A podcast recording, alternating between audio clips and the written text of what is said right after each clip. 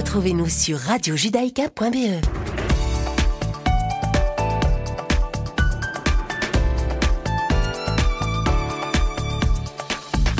Bonjour à toutes et bonjour à tous, chères auditrices et chers auditeurs. Bienvenue sur Radio Judaïka si vous nous rejoignez. Il est 17h et tout de suite, le flash d'information de cet après-midi. Voici les principaux titres. Nos journalistes vous informent. Israël vient de vacciner aujourd'hui son 5 millionième citoyen contre le Covid-19. Le Premier ministre Binyamin Netanyahou et le ministre de la Santé Yuli Edelstein étaient tous deux présents lors de cette 5 millionième vaccination. Il s'agit d'une femme enceinte de 34 ans habitant la ville de Petar Tikva. Elle a donc reçu aujourd'hui sa première injection du vaccin Pfizer. À cette occasion, le chef du gouvernement a prédit que d'ici la fin du mois d'avril, toute la population israélienne de plus de 16 ans sera vaccinée.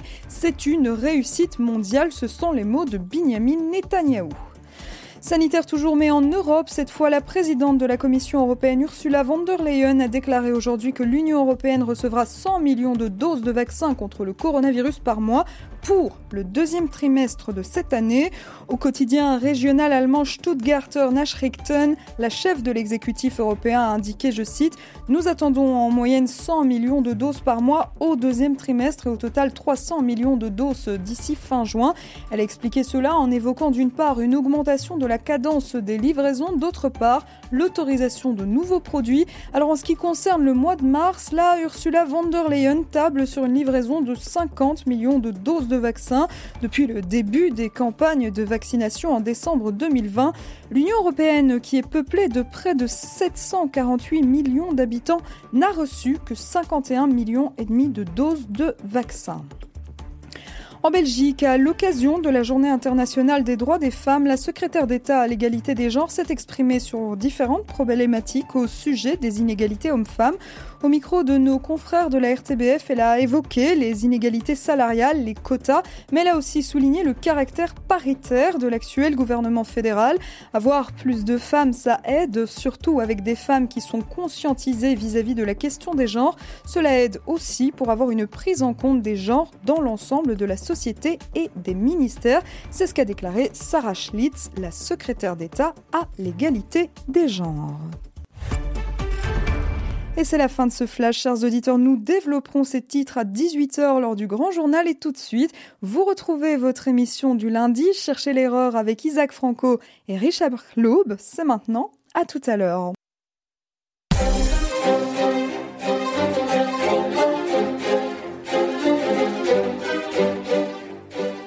Bonjour Clément, bonjour Isaac. Bonjour Richard, bonjour Clément et bonjour à tous nos auditeurs. Et à toutes nos auditrices. Je vais, euh, je vais devoir répondre à cela.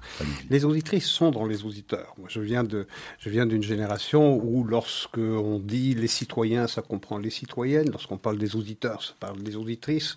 Point n'est besoin de préciser que on s'adresse aux auditrices lorsqu'on a dit je euh, euh, bienvenue à tous nos auditeurs à notre émission.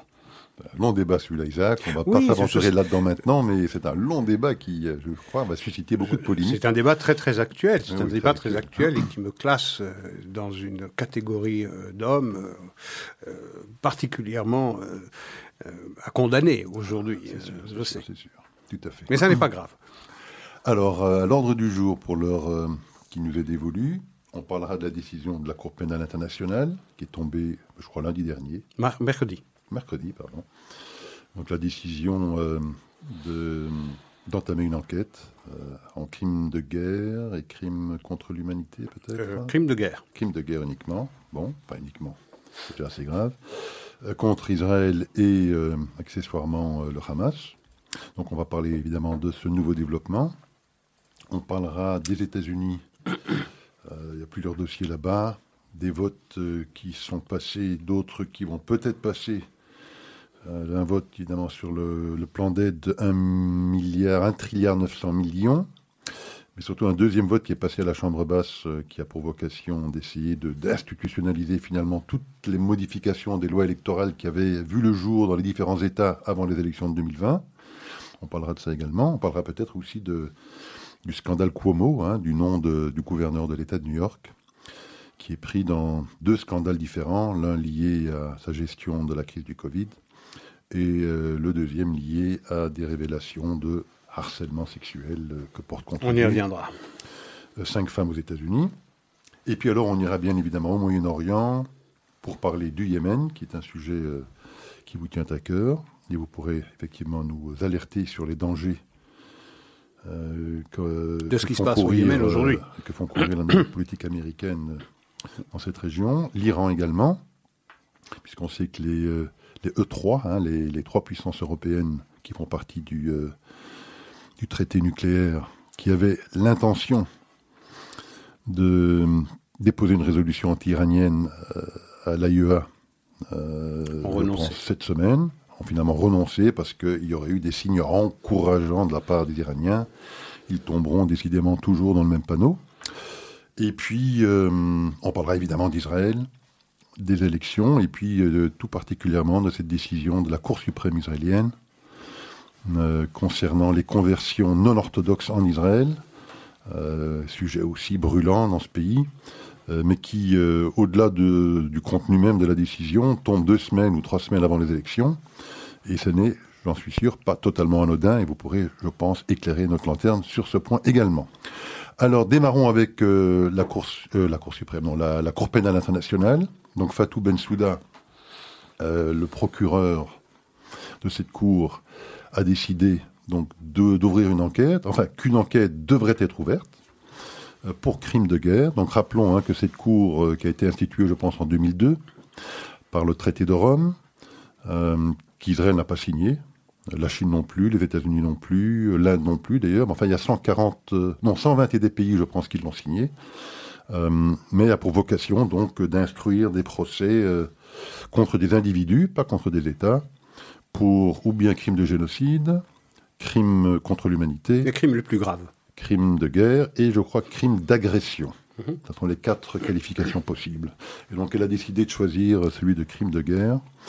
Et donc, euh, voilà la décision prise la semaine dernière. Alors, ça pose euh, plusieurs questions. Euh, la première, c'est de savoir si son successeur, parce qu'on sait qu'elle termine son mandat au mois de juin, donc Karim Kam, le Britannique qui, prend le relais, bon, est-ce qu'il décidera de maintenir cette décision ou pas? Il a la possibilité de changer de, de cap s'il le décide.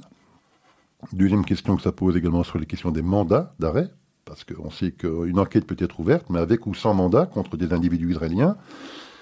Question également donc, euh, qui va se poser.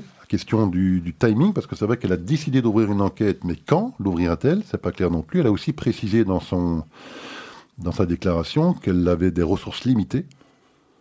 Euh, et que donc ça pouvait éventuellement laisser sous-entendre qu'elle n'était pas sur le point de le faire rapidement en tout cas, qu'elle n'avait pas des ressources à disposition pour le faire. Donc, euh, quid de cette question-là?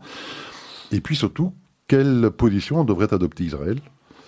Elle a toujours décidé ou considéré que cette cour n'était pas légitime et donc a eu tendance de ne jamais collaborer avec elle. Que faire maintenant? Devrait-elle ou pas euh, prendre cette décision au sérieux? Forcément oui, mais devrait-elle légitimer cette cour en euh, ben, répondant à ces questions et en participant à ce processus d'enquête? Isaac, que pensez-vous de ces différentes questions?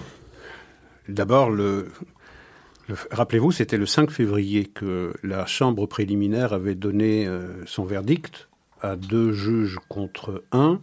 Le juge hongrois avait estimé que la CPI ne devait pas, n'était pas habilitée à poursuivre, Israël, mais donc la Chambre préliminaire, le 5 février, avait décidé euh, euh, que oui, la CPI avait juridiction sur cette affaire-là. Et donc, moins d'un mois plus tard, moins d'un mois plus tard, Fatou Bensouda, c'était donc le 5 mars, décide d'ouvrir euh, d'ouvrir une enquête. Alors, c'est pas surprenant d'un côté parce que c'était une possibilité. Oui, elle pouvait l'ouvrir. Non, elle pouvait ne pas. Euh, elle pouvait ne pas l'ouvrir. Elle a décidé de, de l'ouvrir le 5 mars. Donc, c'est pas vraiment une surprise. Ce qui est surprenant, c'est que ça arrive aussi vite et que ce soit une décision qui a été prise, que c'est une décision qui a été prise par un procureur sortant, puisque en juin, le 13 juin, si je ne m'abuse, Fatou Bensouda, son mandat se termine et elle sera remplacée par Karim Khan, qui est euh, le, juriste britannique euh, qui, a été élu pour prendre la suite. Euh, et donc c'est une décision extrêmement rapide, par, extrêmement lourde de sens, qui est prise par quelqu'un qui sait parfaitement que dans trois mois, elle n'est plus aux affaires. Donc elle s'acquitte presque de quelque chose qu'on lui a commandé de faire, même si effectivement, comme vous le rappeliez très justement, Karim Khan a le pouvoir de ne pas... Euh, euh, il a le pouvoir de, ne pas suivre la décision prise par, par Ben Souda et, d'abandonner euh, toute, enquête sur Israël, même si à ce stade-ci, ça paraît assez peu probable. Alors les réactions, on a vu que le Hamas est très heureux de la décision prise par la CPI, même si eux aussi sont justiciables. Mais on voit bien que le risque qu'ils euh, ils, euh, ils, sont plus heureux de voir Israël euh, cible d'une enquête que eux-mêmes. C'est parce que eux ils se fichent parfaitement des conséquences que cela peut avoir, étant donné que la loi pour eux ne résonne pas.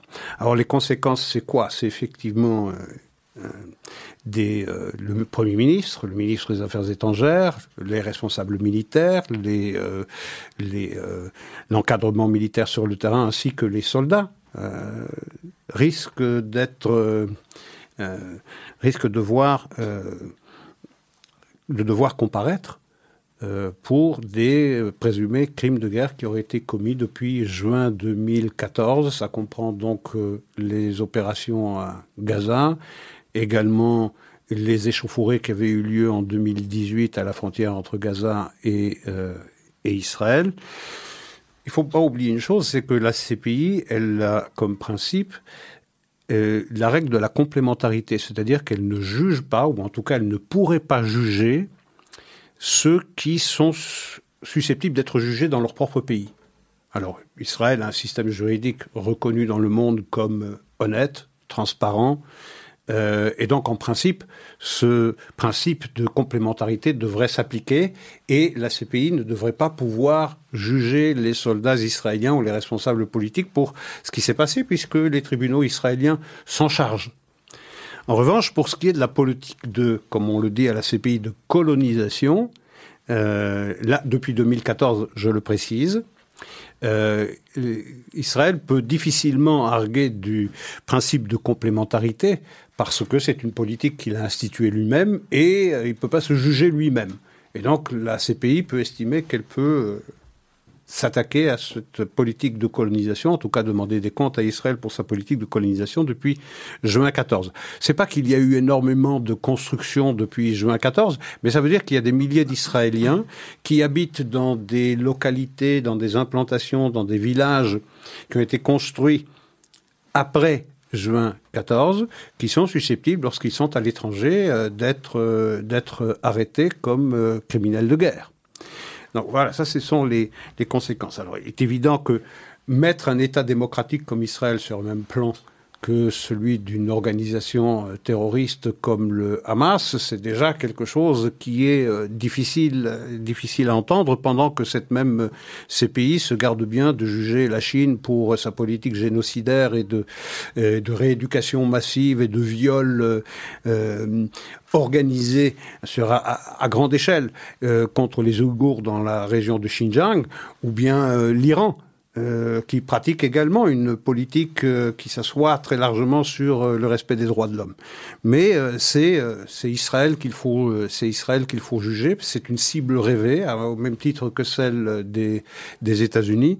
Alors on va voir maintenant ce qui va se passer, mais le risque c'est de voir un jugement s'il, si Karim Khan s'inscrit dans la décision, souscrit à la décision prise par Fatou Bensouda, il faut voir naturellement euh, comment est-ce que cette, euh, ce procès où cette enquête sera instrumentalisée par la communauté internationale, particulièrement par l'Union européenne, dont on sait qu'elle est extrêmement critique à l'égard de la politique d'implantation d'Israël en Judée-Samarie, et même de la nouvelle administration américaine, qui se saisira certainement eh bien, de cette enquête pour faire pression sur Israël pour geler en tout cas, ou en tout cas ne pas prendre de mesures supplémentaires liées à la construction dans les, euh, dans les territoires disputés. Alors, euh, un petit peu d'histoire hein, sur cette cour. Depuis sa, création en 2002, 13 enquêtes uniquement ont été diligentées, mhm. dont 12 en Afrique. Une, vous aviez mentionné il y a quelques instants, en Afghanistan. Et c'était d'ailleurs ces statistiques-là qui avaient euh, euh, choqué euh, pas mal de pays africains. Qui, oui, qui estimaient que c'était une cour qui est chargée de juger les dictateurs et les, et les satrapes africains. Et donc, il s'agissait effectivement d'essayer d'inverser ce. De se faire des blancs. Et donc, évidemment, quel meilleur pays qu'Israël pour pouvoir effectivement essayer de faire comprendre au monde que ben non, pas du tout, cette cour est totalement... Euh, Puisqu'on s'en prend aux blancs des plus blancs. Exactement. Donc euh, il y a ce point de vue-là, mais alors la question... Euh, on a un deuxième petit point, et puis j'aurais quand même cette question concernant quelle devrait être l'attitude d'Israël par rapport à ça. Je remarque aussi, c'est que, effectivement, il y a les deux dossiers, il y a le dossier des importations et le dossier de la guerre de Gaza, mais elle a fixé la date pour la guerre de Gaza au 13 juin, je oui. Le lendemain. Le lendemain de l'assassinat de ces trois jeunes Israéliens. Qui a déclenché. Qui a déclenché cette guerre. Elle n'est pas innocent. Comme volonté là également de ne pas pouvoir instruire dans ce procès ou dans cette enquête l'assassinat de ces trois jeunes Israéliens qui ont été le déclencheur même. La cause même. Bien sûr. Donc il y a aussi là euh, un geste assez fort de la part de Ben Souda qui, place le curseur à un endroit où euh, on ne peut même plus intégrer cette dimension-là. On oublie la cause, on ne s'intéresse qu'à la conséquence les représailles israéliennes, elles interviennent au lendemain, au lendemain de l'assassinat de, ces trois, euh, de ces trois soldats. Et c'est à l'évidence très volontairement que l'on, que l'on a placé le curseur à partir du 13 juin.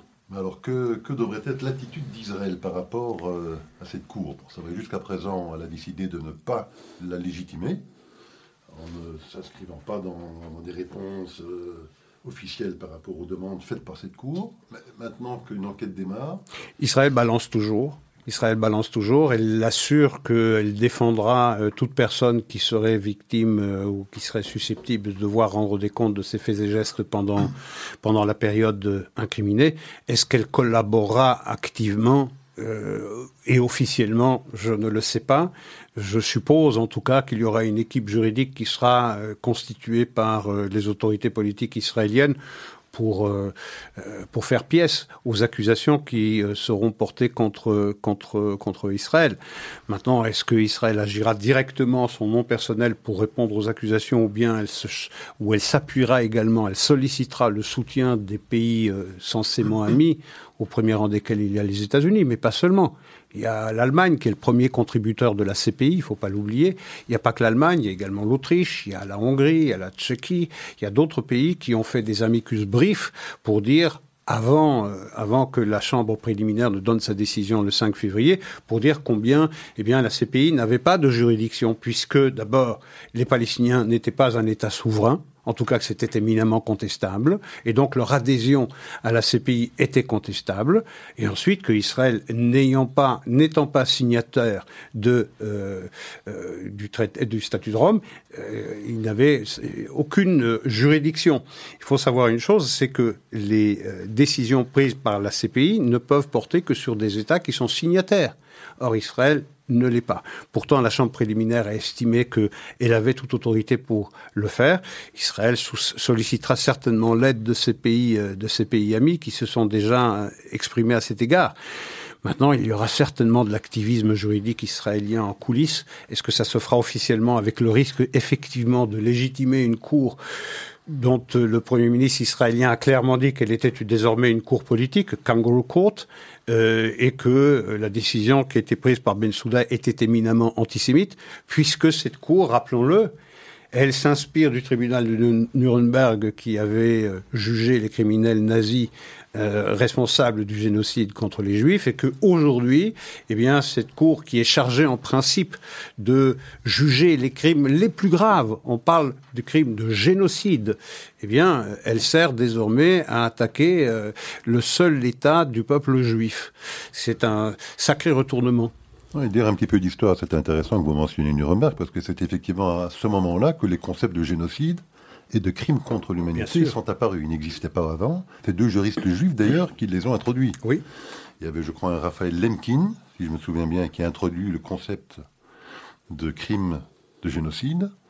Et euh, le deuxième, je crois qu'il s'appelle Lauterpacht, Hersch Lauterpacht, un deuxième grand juriste juif également, euh, qui a introduit lui le concept de crime contre l'humanité. Les deux ne sont pas les mêmes, Et d'ailleurs, ils se sont combattus l'un l'autre. Mhm. Parce que dans, dans le crime de génocide, il faut prouver la notion d'intentionnalité, de vouloir éradiquer une race, une ethnie, une religion, alors que dans le concept de crime contre l'humanité, cette intentionnalité-là n'est pas nécessaire Non. à prouver. Un massacre de masse, un massacre de masse sans qu'elle soit, sans qu'il soit subordonné à l'intention d'éradiquer un peuple entier, c'est un crime contre l'humanité, à l'évidence.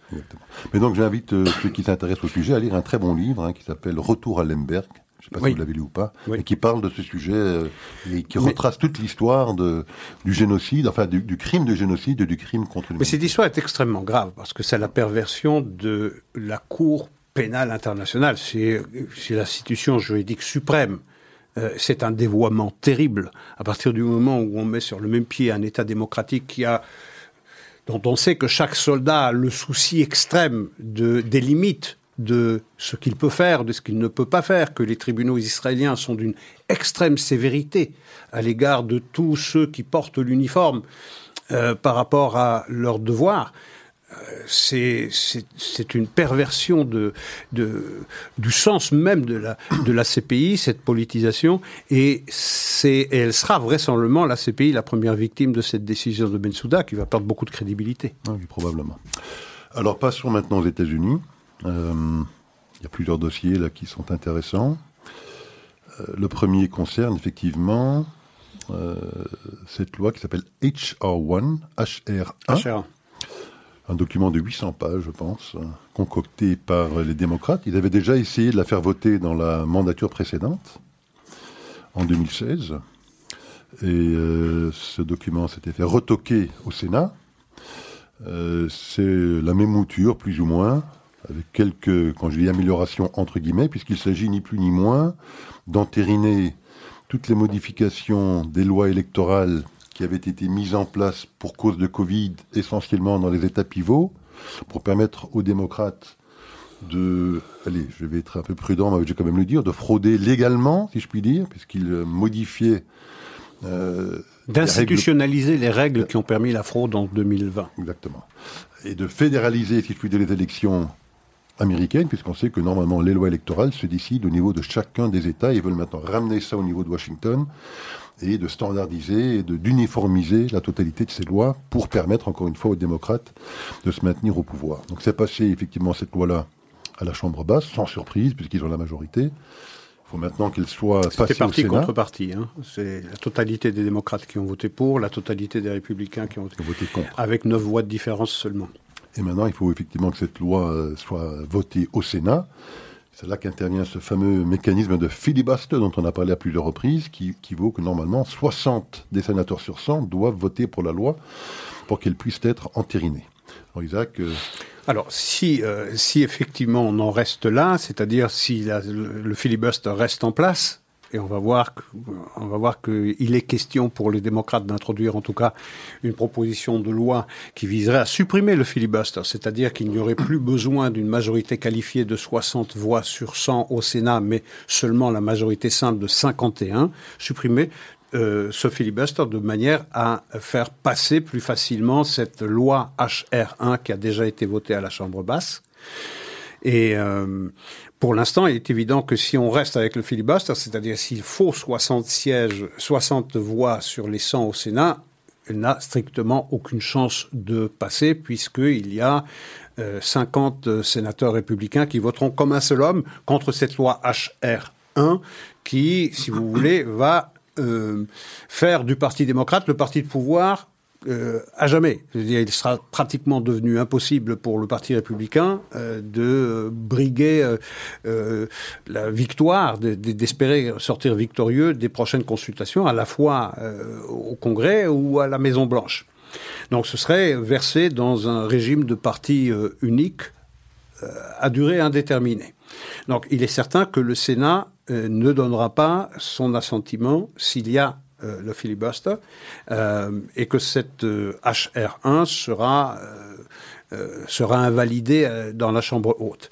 D'où l'intention des démocrates de faire passer une loi qui détruit qui met un terme au filibuster parce que certains démocrates estiment que c'est une relique du passé, parce que désormais il y a euh, un grand nombre, il y a un plus grand nombre de citoyens américains qui votent démocrates que euh, républicains et qu'il faut mettre un terme à quelque chose qui appartient décidément à une gestion du pays du passé.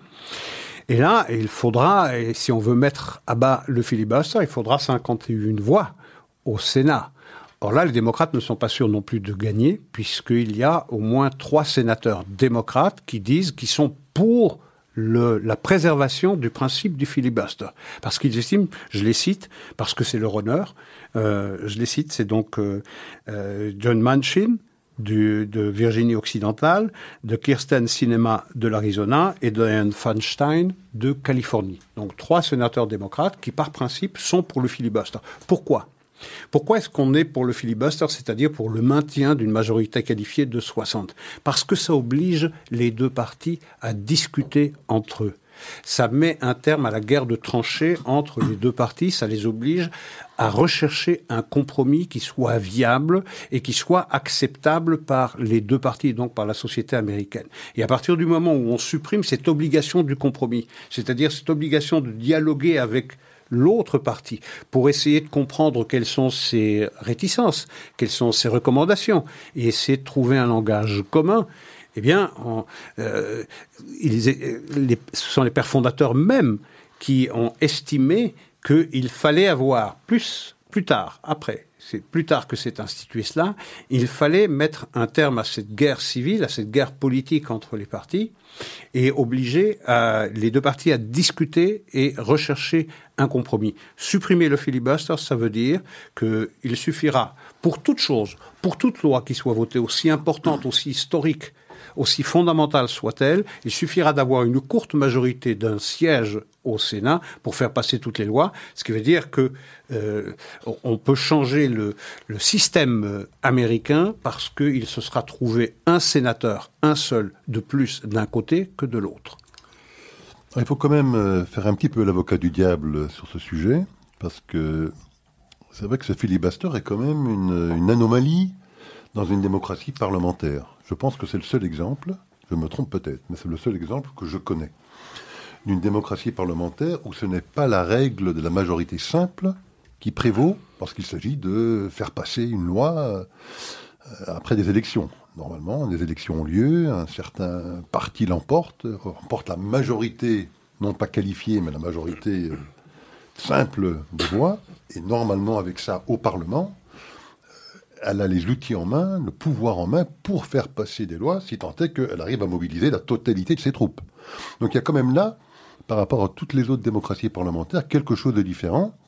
J'entends ce que vous dites, mais elle interpelle quand même cette différence. Oui, mais elle est cohérente avec le système politique américain, qui n'est pas un système euh, qui euh, est comparable à celui que nous avons en Europe, où nous avons le vote populaire. À partir du moment où il y a un vote en plus d'un côté, bah, c'est lui qui l'emporte.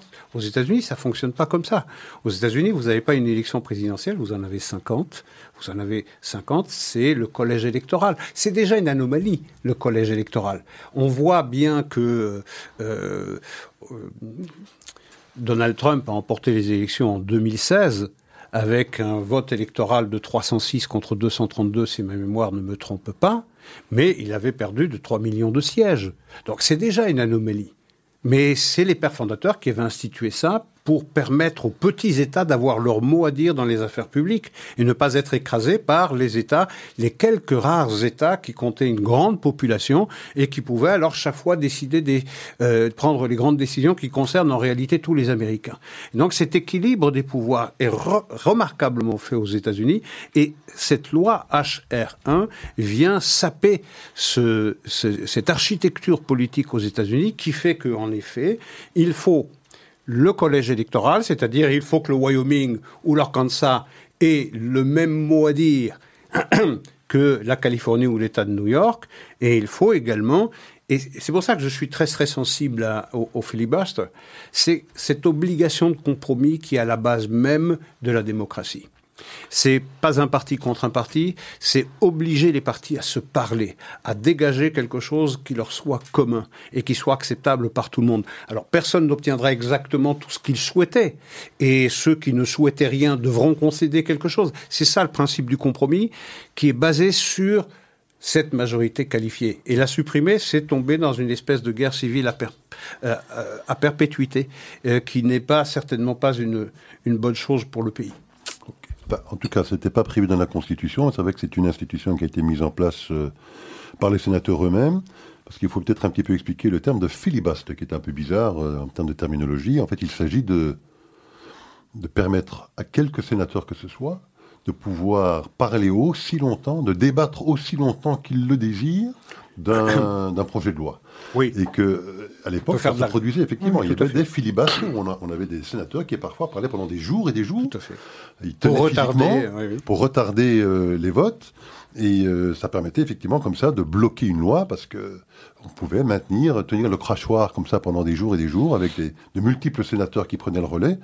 Et ça empêchait une loi effectivement à travers ce mécanisme-là d'être votée. Alors que maintenant ils ont changé même ce dispositif-là. Il ne s'agit même, plus maintenant de devoir tenir le crachoir. Il suffit de dire j'invoque le filibuste. Et donc c'est très facile aujourd'hui effectivement pour un parti qui est minoritaire de bloquer un parti majoritaire. Oui, et de l'obliger, et de l'obliger, c'est ça que je retiens dans ce, dans ce filibuster. Ce n'est pas d'empêcher le parti vainqueur de légiférer, c'est de l'obliger à parler avec le parti qui a perdu pour essayer de dégager un consensus, quelque chose qui convient à tout le monde, qui permet au pays d'avancer. Sinon, c'est parti contre parti, c'est pot de fer contre pot de fer. Et il faut savoir une chose. C'est vrai que nous disions tout à l'heure, si HR1 passe, il n'y a plus d'alternance, mais si HR1 ne passe pas, tout ce qui serait décidé une fois qu'on a supprimé le filibuster, ben, une fois qu'il y a alternance, s'il n'y a pas HR1 naturellement, et que les républicains reviennent au pouvoir, bah, ils auront aussi cette possibilité, avec 51 voix au Sénat, de renverser toutes les décisions qui auront été prises par les démocrates. Ça fragilise tout l'édifice politique américain. Ça veut dire, on l'a vu déjà avec l'executive order, avec les arrêtés d'exécution présidentielle le président signe un arrêté d'exécution, il peut être défait puisqu'il n'est pas, euh, il n'est pas avalisé, il n'a pas été validé par le Congrès. Très bien. Mais à partir du moment où, où le Congrès valide une loi, et que le filibuster a été supprimé, c'est-à-dire que la loi a été passée au Sénat avec 51 sièges sur 100, 51 voix sur 100, ben, il suffit à l'alternance, une fois que le parti euh, euh, défait revient au pouvoir, ben, de faire voter une loi qui annule la précédente. Parce que c'est très facile d'avoir cette majorité-là. En revanche, avoir 60 sièges, c'est extrêmement rare. Et donc, ça oblige les partis à se parler. Et se parler, ça me paraît être la base même de la démocratie.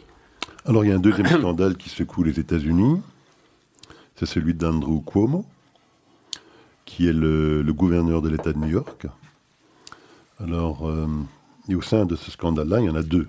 Oui. deux euh, qui touchent le même personnage. Le premier consiste euh, ou se réfère à sa gestion du Covid, puisqu'on rappellera à nos auditeurs qu'en pleine crise du Covid, il avait décidé de faire rentrer les personnes âgées qui étaient à l'hôpital normalement peut-être guéris ou pas, c'était pas très clair, mais enfin de les faire rentrer dans, euh, euh, les, maisons de retraite.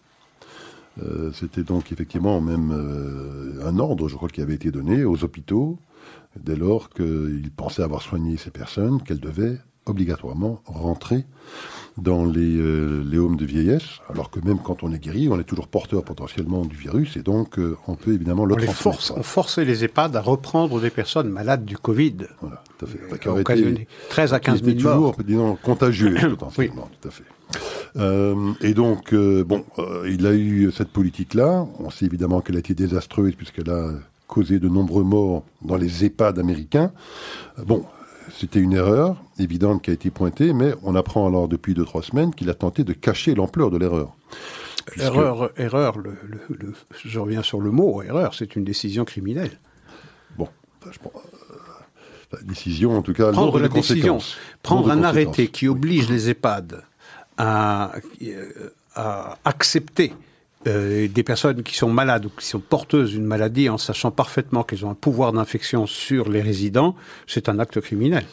Moi, je n'irai pas jusque-là parce qu'évidemment, son argument, c'est de dire qu'il fallait libérer les lits dans les hôpitaux pour soigner de nouveaux malades. Et que, où les mettre, ces personnes, si pas dans les, les homes de vieillesse. Bon, c'est jamais aussi simple que ça, mais disons qu'en tout cas, clairement, les conséquences ont été désastreuses, puisque le nombre de morts dans, euh, dans ces homes ont été en fait très très nombreux. Les chiffres officiels étaient de l'ordre de 8 à 9 000. Il s'avère qu'ils sont plus de l'ordre de 15 à 16 000. Ça. Et donc ce qu'on lui reproche surtout, c'est d'avoir essayé de cacher ces chiffres, puisque le scandale touche effectivement à sa tentative de cacher la vérité des chiffres euh, des statistiques officielles.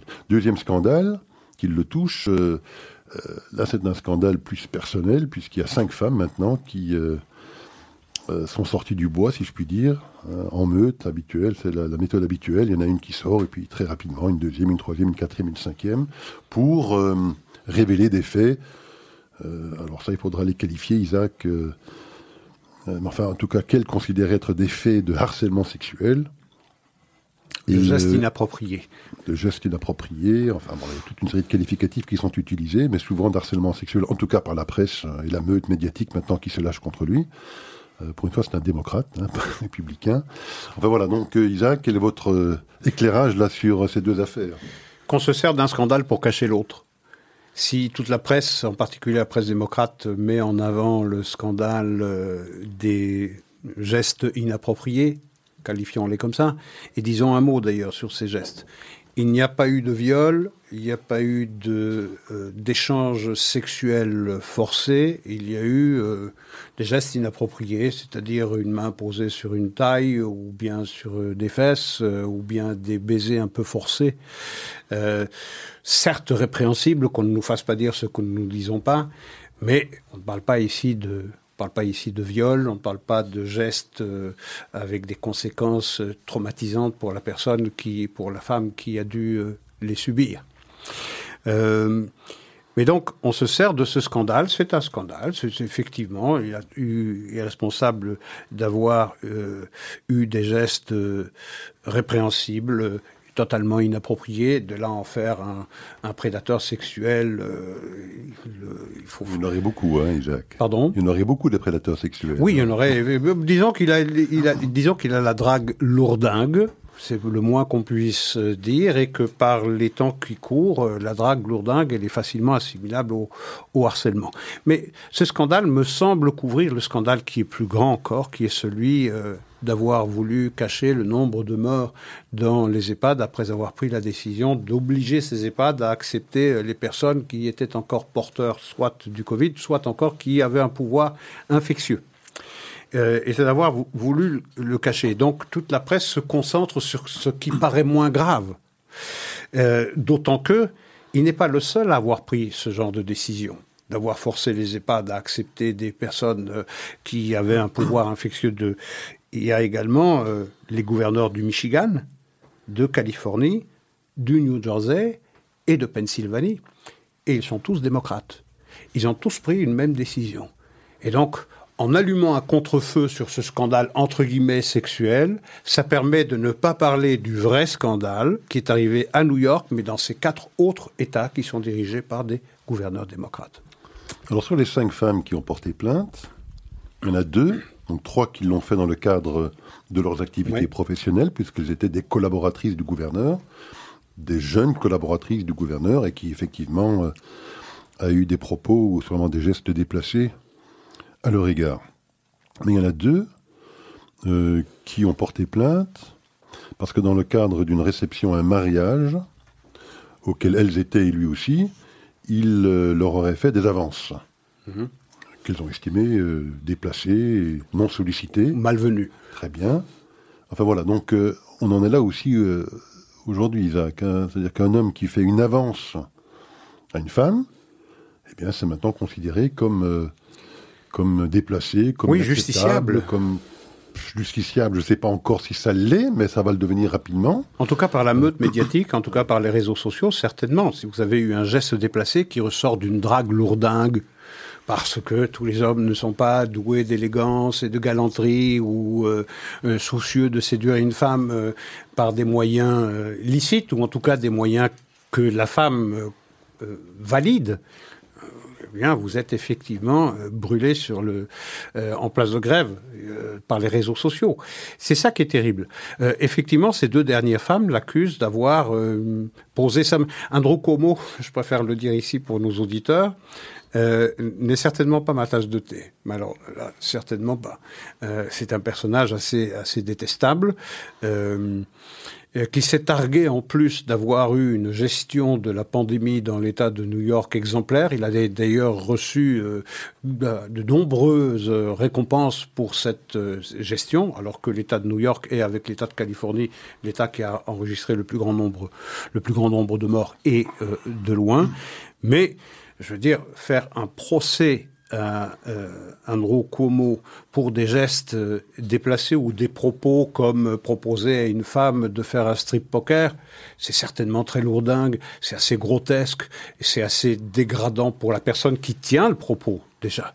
Mais de là à en faire un prédateur, quelqu'un qui a euh, qui a une je veux dire, ça me paraît assez, ça me paraît assez grotesque, mais c'est un signe des temps. C'est effectivement un signe des temps. Donc, Faire une avance, c'est condamnable, et viendra bientôt le jour également, Isaac, où ne pas faire une avance? Oui. Ce sera aussi. Oui, parce que ce sera la négation de la féminité de la femme. Enfin, écoutez, on s'y perd, mhm. on s'y perd. On est dans une guerre des sexes ouverte désormais, où les femmes euh, ont décidé de faire, enfin certaines femmes, heureusement, euh, heureusement seulement, ont décidé de faire la guerre aux hommes. Euh, également les LGBT et tout le reste de l'alphabet qui a décidé de faire la guerre à, à, la fois aux hommes et aux femmes du moment qu'ils et elles sont hétérosexuels. C'est absolument ahurissant. Euh, je veux dire, il y a des sujets infiniment plus graves, et nous sommes littéralement en train de nous suicider dans ces guerres picrocolines. Alors, en parlant des femmes, c'est la journée de la femme, je pense, aujourd'hui. Il y a une femme dont on devrait parler, c'est une euh, femme iranienne. Elle s'appelle Zara Ismaili, mère de deux enfants. Elle a été condamnée en Iran pour euh, le meurtre de son mari. Elle, dans le cadre de sa défense, a prétendu qu'il la battait, qu'il la maltraitait. J'avoue ne pas connaître euh, les dessous de cette histoire, euh, mais elle a été condamnée à mort pour euh, ce meurtre. Et le week-end dernier, sa sentence a été mise à exécution. Elle a été amenée à son lieu de potence, où se trouvaient déjà 16 condamnés à mort avant elle, qui devaient être pendus avant elle. Et donc ils l'ont obligée à voir ces 16 euh, condamnés être pendus avant elle. Et la malheureuse est morte d'une crise cardiaque à la vue de ces pendaisons.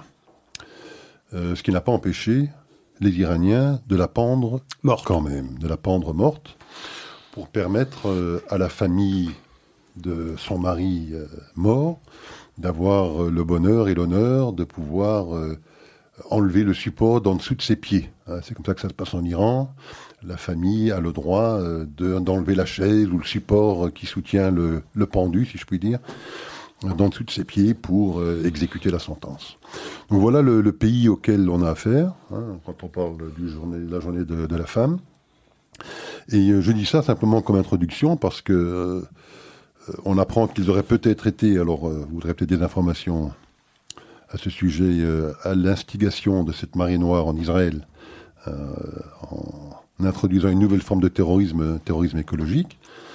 Euh, mais on apprend aussi que ceux qui sont toujours très soucieux des, droits de l'homme, hein, les Européens, ont décidé, alors qu'ils avaient préalablement décidé d'introduire une résolution anti-iranienne à l'Agence nucléaire des Nations Unies, euh, puisqu'on sait que l'Iran est de plus en plus en train d'enfreindre à l'accord nucléaire, elle a finalement, en dernière minute, décidé de retirer cette résolution euh, anti-iranienne au titre de ce que les Iraniens avaient fait preuve de signes encourageants. Sais pas ce qu'ils sont. Enfin, ces Européens sont vraiment indécrottables. Ils tombent décidément toujours dans le même panneau. Les Européens et pour le coup les Américains. Les Américains, parce qu'il semblerait que la politique américaine désormais soit la politique basée sur le respect des droits de l'homme, Euh, on l'a vu avec euh, la manière dont les Américains ont traité euh, MBS, Mohamed bin Salman d'Arabie Saoudite, au motif qu'il est responsable de la mort de Jamal Khashoggi dans le consulat saoudien à Istanbul. et que désormais, ce serait sur le respect des droits de l'homme que se base la politique extérieure des États-Unis. Ben, c'est une politique très très très sélective on l'exerce avec beaucoup de sévérité à l'égard de l'Arabie saoudite, qui ne l'a certainement pas volé d'ailleurs, cet examen euh, de, de sa manière de respecter les droits de l'homme. Mais enfin, l'Iran en est totalement exonéré. Euh, L'Iran, vous venez d'en donner un exemple ahurissant. Vous imaginez une femme qui doit assister à la pendaison de 16 personnes qui la précèdent, qui en meurent d'une crise cardiaque, et on pend une morte et on pend une morte et ça ne suscite pas euh, le dégoût euh, et, la décision de décider décidément mettre ce pays, euh, enfin de le réduire à un État paria. Il y a une chose qui m'a frappé la semaine dernière d'un bouge de Biden et de Blinken, c'est de faire de l'Arabie saoudite un État paria. Et pas sur l'Iran, à partir du moment où on fait du respect des droits de l'homme la base même de sa politique étrangère, on l'applique à tout le monde ou on ne l'applique à personne. Sinon, euh, c'est de l'hypocrisie, c'est du cynisme. Et, faire passer euh, l'Iran à l'as alors qu'il est responsable des pires euh, insultes, des pires injures au respect des droits de l'homme, c'est vraiment mettre l'Occident, l'Union européenne, comme les États-Unis, présenter ces, ces, deux protagonistes sous un jour particulièrement désagréable, particulièrement misérable. et ces cadeaux à l'Iran ne cessent pas. Ces cadeaux à l'Iran ne cessent pas. Rappelez-vous, la semaine dernière, nous commentions la décision prise par les États-Unis de sortir le, mouvement des Houthis qui sont une secte qui dérive plus ou moins loin de, des chiites, de l'avoir sorti de la liste des organisations terroristes. Mais depuis le jour même, le jour même, je précise, le jour même où les États-Unis le sortent, parce que c'est le 4 février, eh bien, les attaques euh, du Yémen et des Houthis contre l'Arabie saoudite n'ont pas cessé. N'ont pas cessé. C'est, un encouragement qui est donné euh, euh, aux, Houthis attaquer l'Arabie saoudite qui est désormais privée de l'accès à des armes offensives américaines et qui ne recevra des Américains que des armes défensives. Donc, lorsque vous regardez une carte et que vous voyez que pour l'instant les Houthis règnent à Sanaa, mais ne sont pas à Aden, qui préside le golfe d'Aden, qui est à l'embouchure de la mer Rouge, c'est le détroit de Bab el-Mandeb.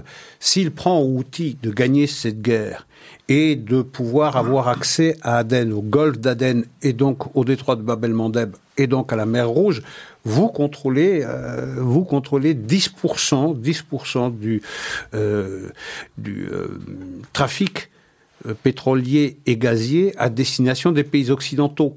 Le reste, ça va vers les pays asiatiques, évidemment, puisqu'il y a 30% qui partent du Golfe Persique ou du Golfe Arabique.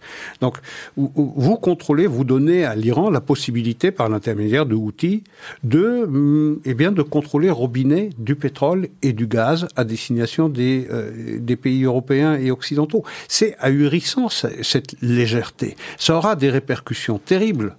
Euh, on voit donc cette politique américaine qui euh, décide de, eh bien, de, ne pas tenir l'Iran pour, euh, de pas tenir des comptes de, des infractions aux droits de l'homme par l'Iran, de, de, de, faire des outils une organisation non terroriste et, et, et de priver l'Arabie saoudite des moyens de, de les vaincre.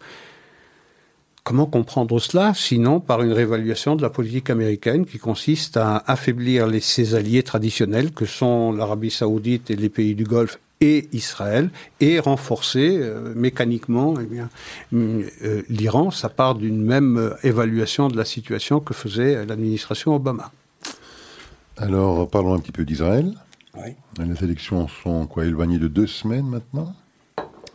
15 jours exactement. 15 jours exactement, ce sera mardi, hein, je pense. Mardi. Mardi 23. Euh, alors, euh, moi, deux informations qui ont retenu mon attention. Une qui date de lundi dernier, la Cour suprême israélienne, qui s'est prononcée euh, sur le sujet des conversions non orthodoxes en Israël. C'est un sujet qui fait débat depuis très longtemps. Je crois que ça traîne depuis 2005. Depuis 2005, la Knesset refuse de se prononcer sur le sujet. On comprend pourquoi, parce qu'évidemment, de se prononcer sur le sujet, ben, ça force à se mettre à dos ou bien les Haridis ou bien tout le mouvement conservatif juif aux États-Unis, puisqu'on sait que les Américains juifs sont essentiellement conservatifs. Donc euh, la Knesset n'a eu de cesse de ne surtout pas se prononcer sur le sujet, alors que c'est son rôle, in fine, et donc la Cour suprême a décidé que, bon, puisque la Knesset faisait défaut, euh, qu'il était de sa responsabilité de se prononcer sur ce qu'elle estimait être une inégalité euh, vis-à-vis ben, de personnes qui se seraient converties autrement qu'à travers le mouvement orthodoxe et qui n'aurait, pour ainsi dire, pas droit à la nationalité israélienne, par exemple. Et de euh, bénéfice de la loi au retour. Exactement. Et donc, elle a décidé maintenant de se prononcer en faveur euh, de ce type de conversion.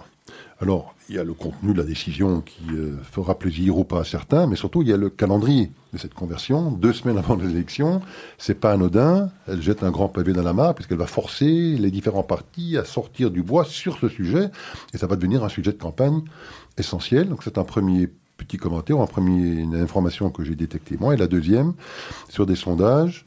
Euh, le dernier sondage que j'ai vu moi, donner une des listes arabes, parce qu'on sait que les Arabes maintenant ne sont plus unifiés. Il y a une des quatre listes arabes qui a décidé de sortir de cette euh, alliance, la liste RAM. Hein, donc le parti RAM, c'est un parti, je dirais, conservateur, islamiste. Oui. Donc je dirais peut-être l'équivalent côté israélien serait peut-être Yamina de, de, de, Bennett, un petit peu. Bon, on pourrait l'apparenter un petit peu côté musulman à ce parti-là, mais qui a donc décidé de se présenter seul aux élections et qui, dans le dans le cadre de, cette dernière, euh, de ce dernier sondage, passerait le seuil fatidique des 3,25% et donc aurait éventuellement quatre sièges au Parlement israélien qui pourraient être quatre sièges euh, fatidiques, en tout cas indispensables pour euh, Netanyahou pour pouvoir former un gouvernement.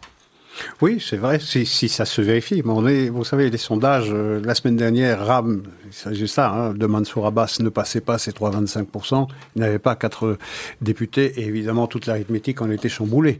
Euh, on disait euh, la semaine dernière ou il y a deux semaines que le Likoud faisait 30 à 32 sièges et puis la semaine dernière, il n'en faisait plus que 30. Euh, et puis, voilà, c'est ça. ce serait un parti arabe qui rentrerait oui, potentiellement au gouvernement pour la première fois. Oui, parce que Mansour Abbas l'a dit, il était désireux de rejoindre une coalition pour peser sur les décisions. il a bien raison. Euh, je veux dire, il est temps que des euh, citoyens israéliens de confession musulmane aient droit à la parole politique, à la droit public de se mettre à la table des négociations parce que se joue également leur avenir.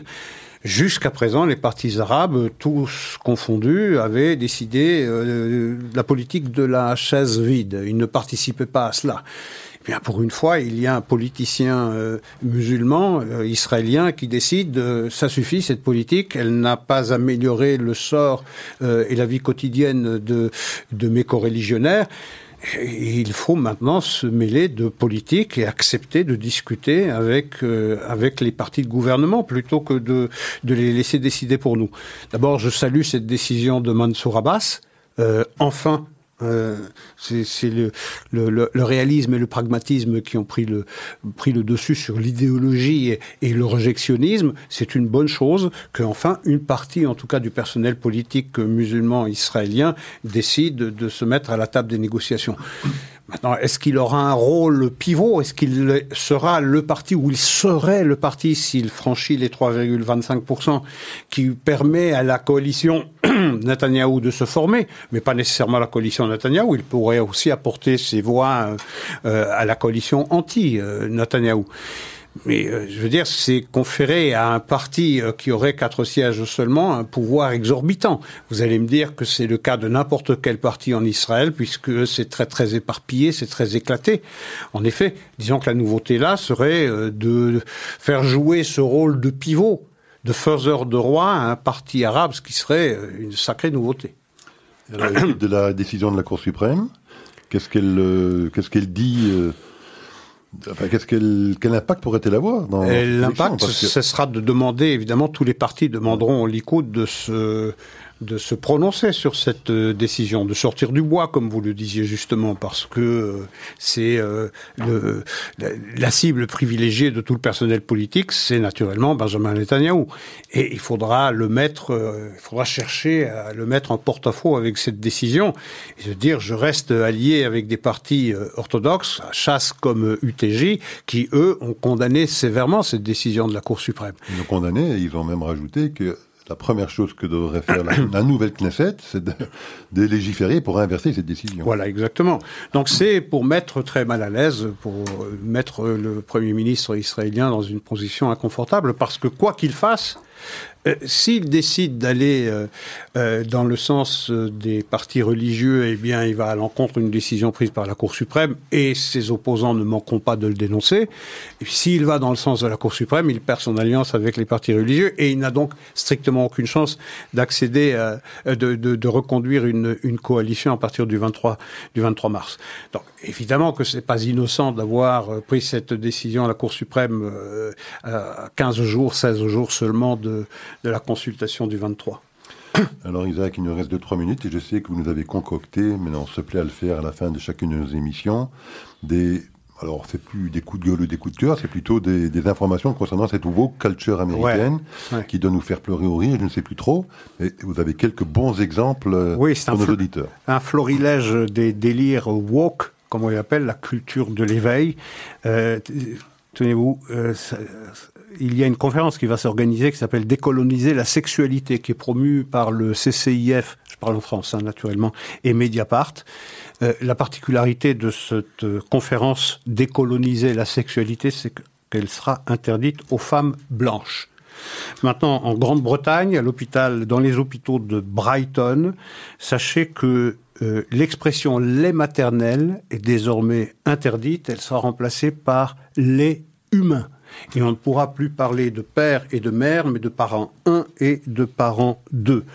Euh, ensuite, dans cette euh, conférence du CIPAC dont on a parlé la semaine dernière, où il y a deux semaines, où le président, l'ex-président américain s'était adressé pour la première fois après ce long silence de six semaines, eh bien, euh, certaines personnes qui relèvent de cette woke culture ont relevé que le podium sur lequel se sont exprimés les représentants républicains avaient la forme d'un rune nazi et ont donc taxé les républicains de d'avoir euh, d'avoir des racines profondes nazies et que désormais ils n'étaient même plus capables de le cacher. Et, enfin, euh, un John Brennan, qui est l'ancien patron de la CIA, qui se déclare embarrassé d'être blanc. Et j'ai gardé pour la bonne bouche euh, ceci lié à une femme qui s'appelle Amanda Gorman. Les, ceux qui ont assisté à la prestation de serment de euh, Joe Biden le 20 janvier dernier ont pu entendre des poèmes qui ont été dites, des poèmes qui ont été dits, pardon, par cette poétesse noire, une jeune poétesse noire américaine de 22 ans qui s'appelle Amanda Gorman. Elle a eu un succès, succès phénoménal. Je connais pas ses poésies, mais ok, soit. Mais il est question maintenant de les traduire. Et euh, aux Pays-Bas, on a voulu les traduire, et la maison d'édition, la principale maison d'édition aux Pays-Bas, a choisi comme traductrice une personne qui s'appelle Marieke Lucas Reineveld. Elle cochait toutes les cases de la woke culture, c'est-à-dire elle est transgenre, elle est, euh, je sais pas trop quoi, toutes les cases qu'il faut cocher, mais elle avait le malheur d'être blanche, et donc elle a été récusée. Euh, on va céder l'antenne euh, sur euh, ces beaux exemples, mais il faut craindre, je pense, le pire pour notre Tintin national et pour notre Schtroumpf national aussi, hein, si on continue sur cette voie, je le crains. Absolument. Sur ce, euh, je dis euh, bonsoir et, à la semaine prochaine à tous nos auditeurs et quand même malgré tout à toutes nos auditrices pour la journée de la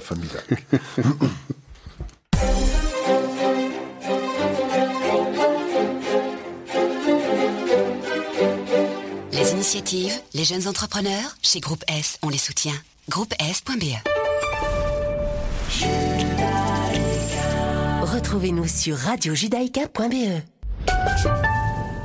Vous êtes une petite ou une grande entreprise Vous êtes une association Vous désirez faire de la publicité sur notre antenne ou nos réseaux sociaux afin d'accroître votre visibilité Vous avez dès lors votre place sur Radio Judaïka. Appelez-nous au 02 648 18 59 ou envoyez-nous un email à secrétariat at radiojudaïka.be. Nous étudierons ensemble votre budget afin de trouver la meilleure solution. Radio Judaïka, depuis 40 ans, la radio de la communauté juive et de ses amis. Vous êtes isolé? Ou vous connaissez quelqu'un qui l'est? Vous avez envie de vous faire gâter ou de gâter quelqu'un? Ezra peut vous aider. Appelez Ezra afin que nous puissions vous faire parvenir de bons petits plats cachers, soit gratuitement, soit à prix abordable en fonction de votre situation. Ezra s'occupera aussi de la livraison. Contactez Batcheva au 04 75 44 54 54. Participer à sauver des vies en Israël, c'est possible en soutenant les actions du Magen David Adom. 25 000 bénévoles sont mobilisés 24 heures sur 24 et 7 jours sur 7. Ils répondent à 2 millions d'appels d'urgence chaque année. Votre don est précieux. Il fait de vous le premier maillon de la chaîne de la vie. Nos volontaires comptent sur vous. www.mda-be.org 02 318 12 48